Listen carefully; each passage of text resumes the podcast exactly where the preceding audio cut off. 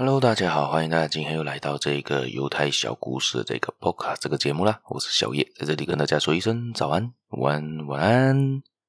今天呢，要分享的是关于犹太人对于医疗条件的看法。他们非常非常的注重这个医疗的环境条件，也就是说到呢，他们甚至加在他们自己的那个宗教定义里面。假设是在一个城市里面是没有医生的，这个城市不能住。对他们来说，医疗条件非常非常的重要。他们是非常的重视，而且在医生呢这个职业，在犹太社会里面是非常非常的重视的，非常非常重要的。他们认为呢，不是每一个医生都可以让人满意，尤其是有两种医生是他们最鄙视、最排斥的医生呢，也就是巫医、巫师的医师，另外一种就是庸医，就是就是医疗程度不高的那些医生啊。因为这些人呢，对他们来说，就是会为了赚钱而耽误病情的那种人。所以，这种人不应该成为医生，而这些人应该是被赶出去的、被鄙视的，不应该有这两种人的出现。他们非常非常的严格，而且非常喜欢，就是他们会指责这些人不应该成为医生，这是来骗人的庸医，而且可能会医死人啊。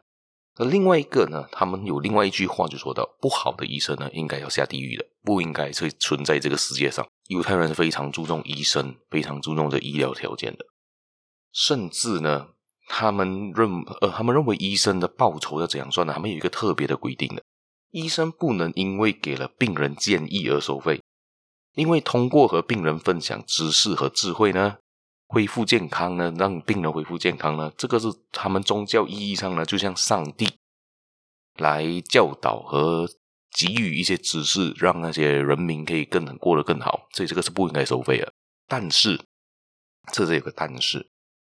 医生要怎样收费呢？医生可以收费的情况就是说到，如果他要花的是时间，而他要给他的开药方而费的那些辛苦的功劳呢，这个是需要收费的。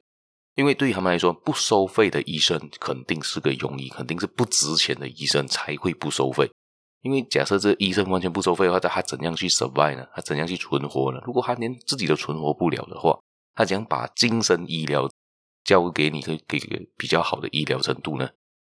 当然了，如果你好像做义工嘛，他今天可以来，明天可以不来，你也没办法怪他，因为他真的没收钱啊。假设今天你是给他钱去来做这件事情的时候呢，那就不一样了。如果你已经给了钱，他就他就有一个义务，他就有那个责任感，继续要来这边帮你工作。医生也是一样嘛，所以呢，他们是非常禁止他们的族人呢住在没有医生的城市，而且还有加多一条规律，也就是医生不能成为领袖，因为如果领袖太忙的话，他根本没法去医人呐、啊。他怎样可以成为一个好的医生？怎样成为一个好的领袖呢？因为一个蜡烛不可能两头烧嘛。好，今天也就分享到这一边。所以对于他们来说，非常注重这些医疗的程度。以我们现在的世界来说，也其实也是一样嘛。你一定也是很注重你的医疗程度，你的住的城市 OK 不 OK，你才会去住它嘛。假设是你住的城市是没有医疗设施，非常烂的话，非常不好的话呢，你住的话，到时你生大病的时候，你要找谁呢？你是不是要叫那个救护车要长途跋涉，从送到来到你这边，送到你去那个最靠近的诊所、最靠近的医院的时候，可能你的病情就被耽误了，没有办法的受到很好的照顾嘛。好，今天我们就分享到这一边，谢谢大家今天的收听，还有别忘了继续的收听啦，呃，订阅我啦，继续的分享出去给亲朋好友啦，还有就是可以帮我点订阅一下我的那一个粉丝团，好像 Facebook、Instagram，还有 Discord。